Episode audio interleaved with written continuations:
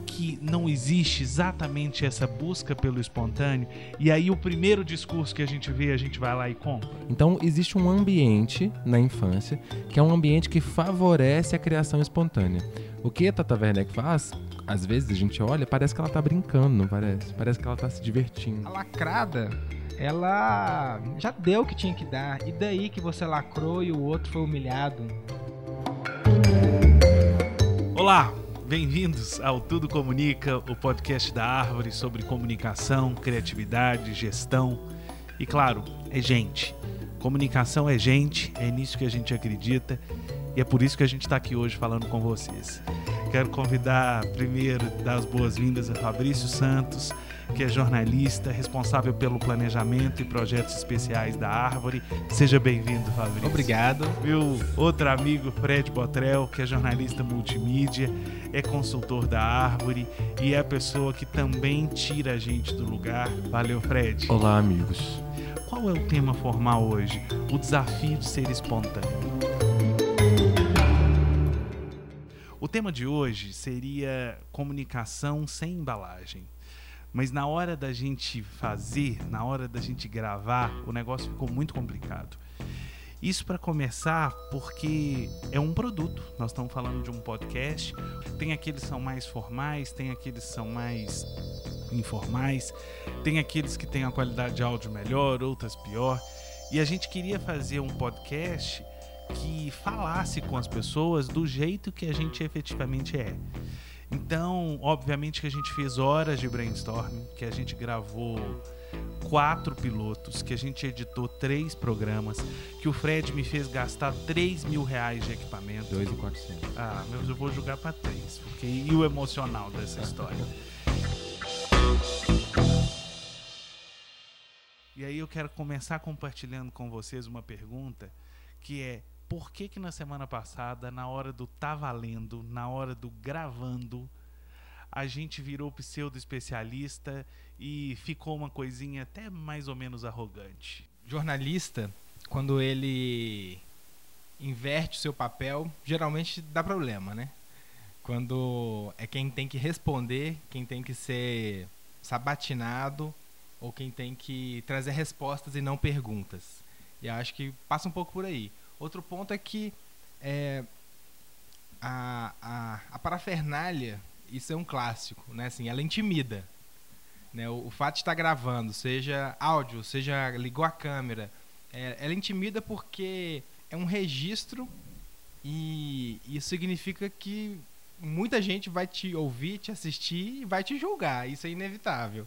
E quem não tem treino para lidar com isso certamente vai ter que passar por um período de, de desarmamento, de treino para poder chegar num lugar relevante. Eu acho que a gente viveu isso aqui, certamente, e acho que esse período vai ser para a gente construir essa linguagem, encontrar o tom, né, para conseguir se comunicar de uma forma em que a gente fale o que a gente está realmente pensando. Assim, acho que essa espontaneidade tem a ver com isso, com menos filtro, né? Então a gente, para poder eliminar filtros, tem que aceitar se expor, tem que né, deixar o erro passar, tem que é, pagar alguns micos. Eu acho que eu acredito muito na técnica para isso, sabe?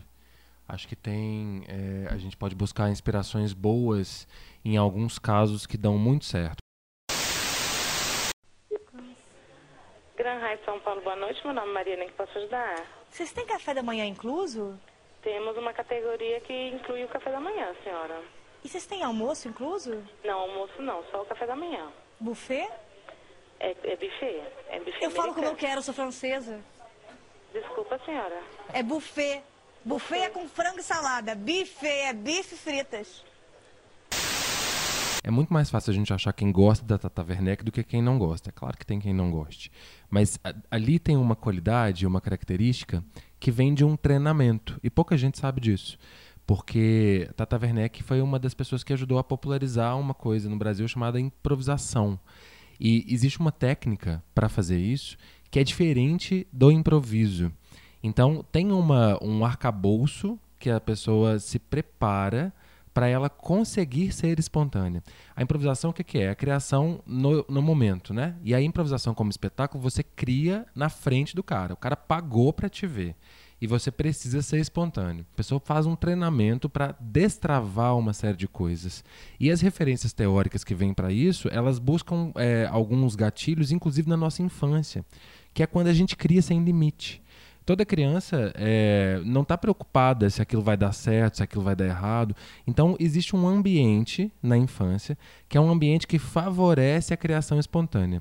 O que a Tata Werneck faz, às vezes a gente olha, parece que ela está brincando, não parece? Parece que ela está se divertindo. Com o café da manhã, Ah. é buffet americano. Buffet, bu! Buffet. Bife é pão com queijo e ovos. Buffet é com búfalo, queijo de búfala. Exatamente, senhora. Para a gente tentar entender por que a comunicação vai se tornando pouco espontânea e, consequentemente, também pouco verdadeira dentro das organizações, acho que a gente tem que pensar sobre o que, que esse ambiente tem que impede essa verdade de aparecer. E aí eu acho que tem a ver com aspectos de, de competição, de julgamento, aspectos de, de disputa de poder, ou seja, é, criar um ambiente é parte do processo de favorecer uma comunicação mais transparente e espontânea. Tem uma, um vídeo que viralizou há, há pouco tempo que foi a Anitta. Que aí ela tava. Alguém tava, comentou alguma coisa sobre. num live do Multishow. No meu grupo da empresa, por exemplo, eu tenho uma figurinha menos 100 reais. A cada pergunta estúpida que eu recebo da minha equipe, eu mando o sticker, que é eu segurando uma plaquinha falando menos 100 reais do salário. Depois disso, eu acho que eu não- metade das perguntas idiota que eu recebi, eu já não, eu não recebo mais por metade do tempo do meu dia e também do dinheiro, né? Que você vai descontando, vai. Daqui a pouco o salário quem paga são eles pra mim. E aí? Aí a Anitta disse isso como se isso fosse a coisa mais bonita do mundo em termos de gestão, sabe? E aí o que aquilo demonstra, na verdade, é um ambiente em que as pessoas não podem perguntar para a chefe delas. Elas não podem fazer eh, expressar uma dúvida, porque senão a chefe vai colocar uma plaquinha de um sticker dizendo que ela está perdendo 100 reais.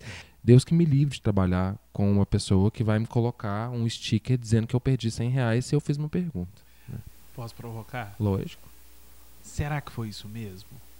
Ou será que a forma como ela comunicou naquele momento, a forma como ela dialogou, fez com que você, no caso que estava acompanhando essa live do Multishow, tivesse essa impressão? Porque hoje a gente está atacando pedra por qualquer coisinha. Um sticker de 100 reais, menos 100 reais, fez você formar uma opinião da Anitta. Não só o sticker, né, Rafa? Mas o sticker e ela achar bonito contar que ela usa isso como tática.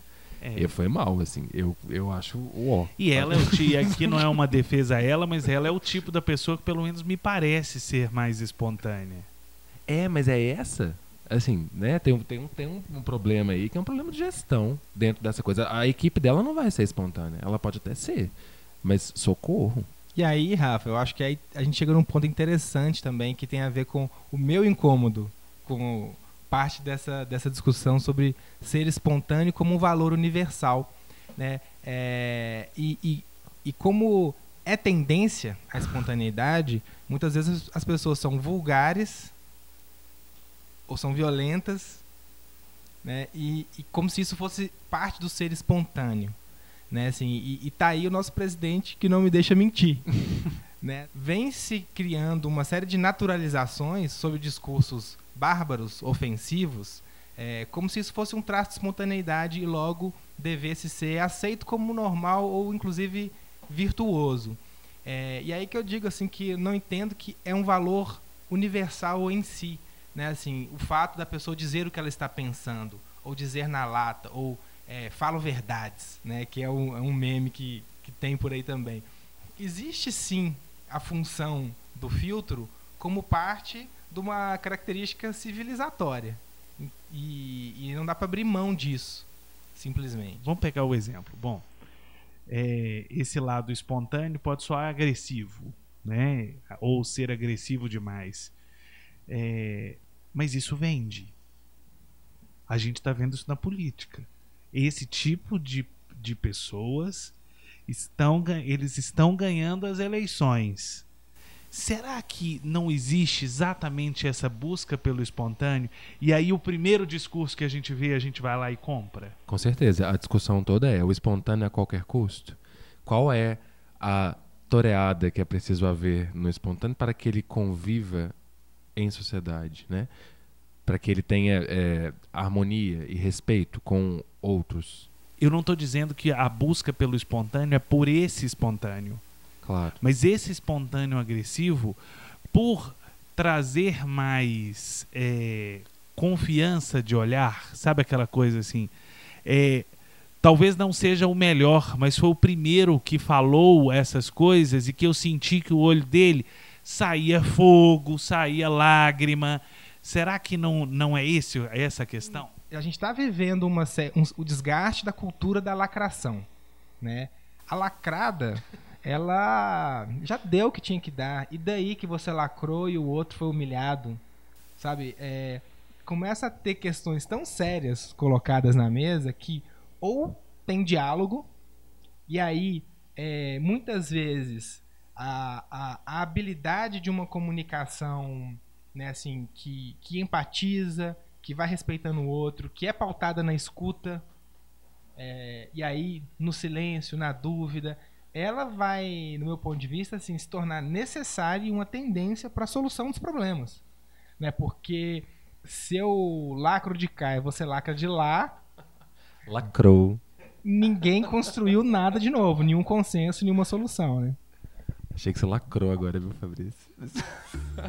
para mim fica muito claro assim, temos um espaço gigante para ser espontâneos na nossa comunicação interpessoal, na comunicação das empresas com as pessoas, sejam elas colaboradores, clientes, na comunicação entre as organizações de um modo geral, é, e principalmente nessa questão da política, assim, é, estamos vendo uma abertura de espaço ocupado pelos extremos.